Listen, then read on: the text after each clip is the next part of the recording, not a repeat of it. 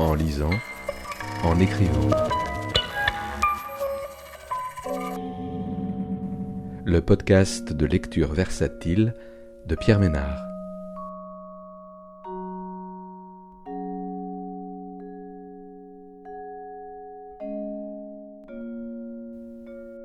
Aujourd'hui, Tenir sa langue de Paulina Panasenko, paru aux éditions de l'Olivier en 2022.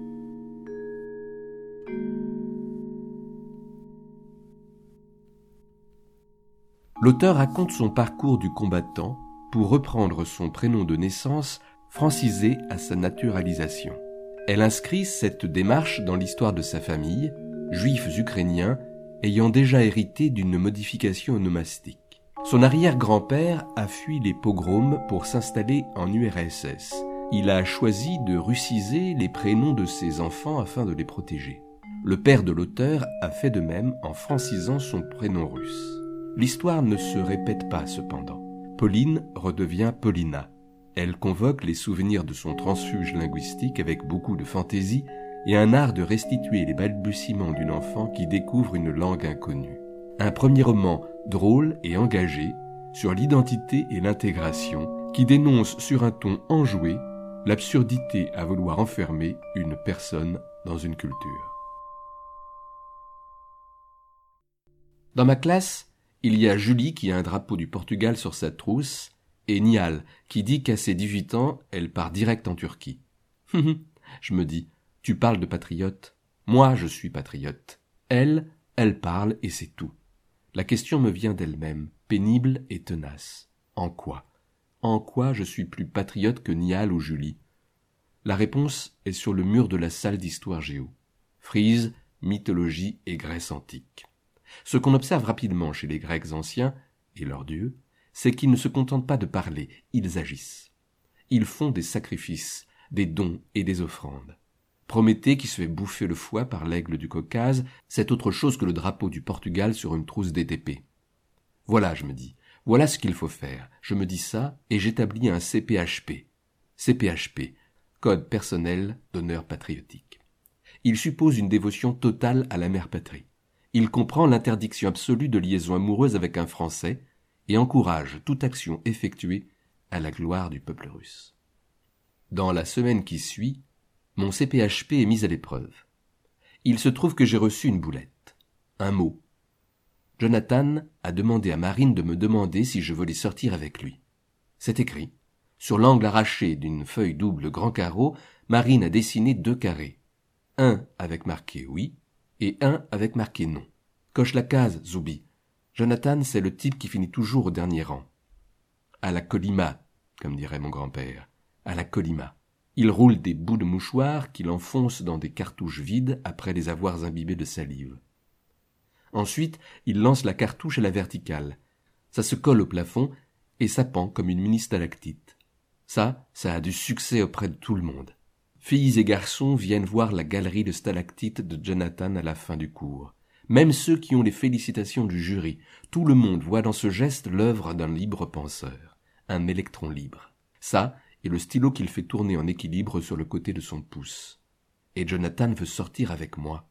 C'est rien de dire que ça me tente. C'est une occasion qui ne se présentera pas deux fois, je le sais. Et je sais aussi qu'est venue l'heure du sacrifice. C'est maintenant qu'il faut servir le CPHP. C'est maintenant qu'il faut offrir son foie à l'aigle du Caucase. Je déplie la boulette, je coche non, et je renvoie sans me retourner. La boulette me revient. Pourquoi? Au violet à paillettes. Je me retourne, Marine écarquille les yeux. Sous-titre C'est lui qui demande. Je jette un œil au dernier rang. Lui est absorbé par l'étude du radiateur. Je reprends la boulette, je réfléchis, j'écris J'ai un mec en Russie, et je renvoie. Été. Datcha. Je mets ma veste pour sortir. J'entends ma grand-mère qui m'appelle par le prénom de ma mère, une fois, deux fois. À mi-syllabe de la troisième, elle corrige le tir. C'est que mon grand-père ne doit pas être loin. Ici non plus, on ne nomme pas. On ne conjugue pas au passé une phrase qui contient le prénom de ma mère. Sinon ma grand-mère se met à crier. La colère l'envahit, elle dit qu'on lui ment, elle exige qu'on se taise. Alors on se tait, mais c'est par sa propre langue que le prénom jaillit. Quand ma grand-mère appelle quelqu'un, c'est toujours le prénom de ma mère qui commence par sortir. Alors, à voix basse, mon grand-père la reprend.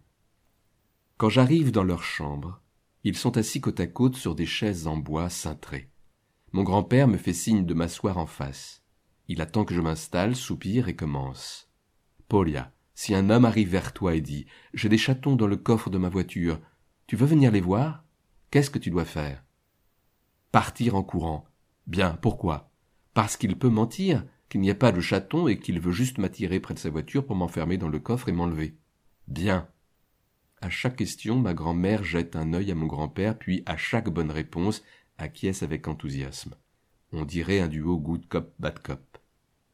Si une femme t'appelle et te dit Viens par ici, tu as une tache sur ta veste, je vais la nettoyer avec mon mouchoir, qu'est-ce que tu dois faire?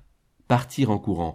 Bien, pourquoi? Parce que le mouchoir peut être imbibé de chloroforme pour le plaquer sur mon nez, m'endormir, me traîner jusqu'à une voiture garée à proximité et m'enlever. Bien. Et si elle te propose du chocolat, pareil, je pars en courant. Bien, pourquoi? Parce que le chocolat peut être drogué pour me faire perdre connaissance, me traîner dans une voiture et m'enlever.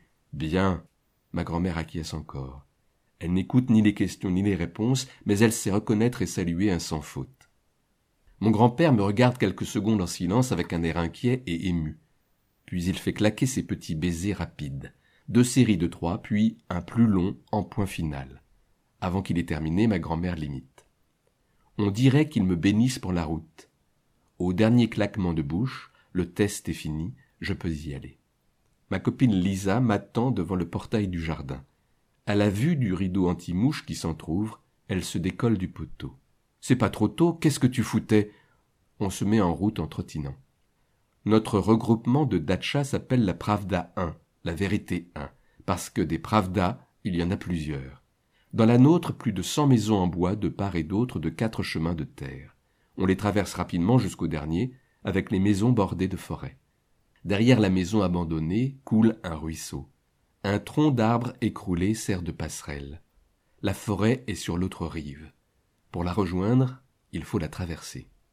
En posant le pied sur le pont, j'ai un goût métallique dans la bouche. Plus que tout autre endroit, la forêt m'est interdite. Elle est l'habitat naturel du kidnappeur. Elle est aussi l'endroit qu'a choisi Mitya Utkin pour y retrouver ses amis. Tous ont plus de seize ans, ou au moins quinze. On le sait. Lisa a un grand frère. On dit que Mitya a essayé de se suicider quand Kurt Cobain est mort. Quelque chose en lien avec Nirvana. On ne sait pas exactement qui est Kurt Cobain, mais on sait qu'un monde intense et inconnu, pour lequel on peut être prêt à mourir, existe sans nous. Quelque part, dans cette forêt, ce monde prend vie à la tombée du jour. Je marche derrière Lisa, sur une bifurcation du sentier des cueilleurs de champignons. On marche en silence. Quand l'éclaircie de la lisière a disparu dans notre dos, une clairière apparaît au loin. C'est là, l'endroit où tout a lieu. Sur le sol dégarni, deux troncs d'arbres posés en angle droit autour d'un feu éteint. Dans les cendres, les convulsions figées d'une bouteille en plastique ambré, noirci par la fonte.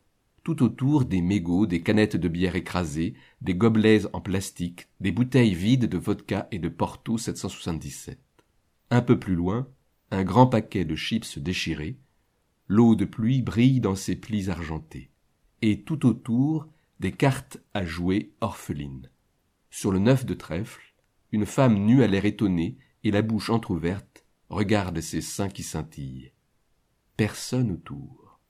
On ne bouge plus, on se tait et on regarde. On essaie de sentir quelque chose. Dans un souffle de vent, la clairière s'assombrit, les ombres disparaissent, puis se dessinent à nouveau à soleil découvert. On lève les yeux vers les cimes, on écoute les feuilles de tremble qui clignotent dans la lumière filtrante. J'ai envie de m'allonger. Couché sur le sol, je vois les cimes des arbres et, au-dessus, le bleu, celui qui suce les yeux. Je me relève. Lisa m'enlève la terre restée accrochée à mon jean. Elle tapote le dos, les jambes, puis elle s'arrête net. Qu'est-ce qu'il y a je dis? Tu as vu quelqu'un? J'ai envie de chier. Maintenant T'es sérieuse? Il faut que je chie, là, tout de suite. Pas le temps de s'éloigner, elle est cul nue, accroupie près d'une fougère. Elle a son rire de raclement de gorge, celui qui ne peut pas s'arrêter. Elle chie et elle rit en même temps. Je ris et je râle, je l'engueule, je lui tourne autour en cueillant des feuilles de bardane. Tiens, allez, suis-toi, si quelqu'un arrive. Lisa se relève, remonte son legging, nos regards se posent au même endroit.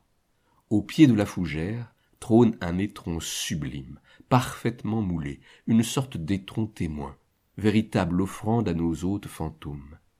Pendant que Lisa repart en raclement de gorge, je dépose sur sa crotte l'étiquette d'une bouteille de vodka vide trouvée aux alentours. Dobraya, ça veut dire gentille. Nous sommes venus en paix. On est venu, on a vu, on aimerait bien revenir. On reprend le sentier en sens inverse.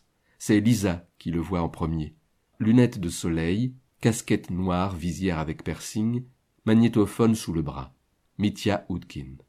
Arrivé à notre niveau, Mitya ralentit. Qu'est-ce que vous foutez là, vous, putain, c'est notre endroit ici. On cueille de la mousse, répond Lisa avec un doux sourire. Le reste du trajet se fait en silence. Quand la lisière laisse apparaître les maisons qui bordent le ruisseau, Lisa demande Tu trouves que c'est la honte d'avoir dit on cueille de la mousse? Il faut de nouveau traverser la passerelle. À mi-chemin, j'entends un craquement de branches. Je me retourne pour voir ce que c'est. La forêt disparaît et c'est le noir.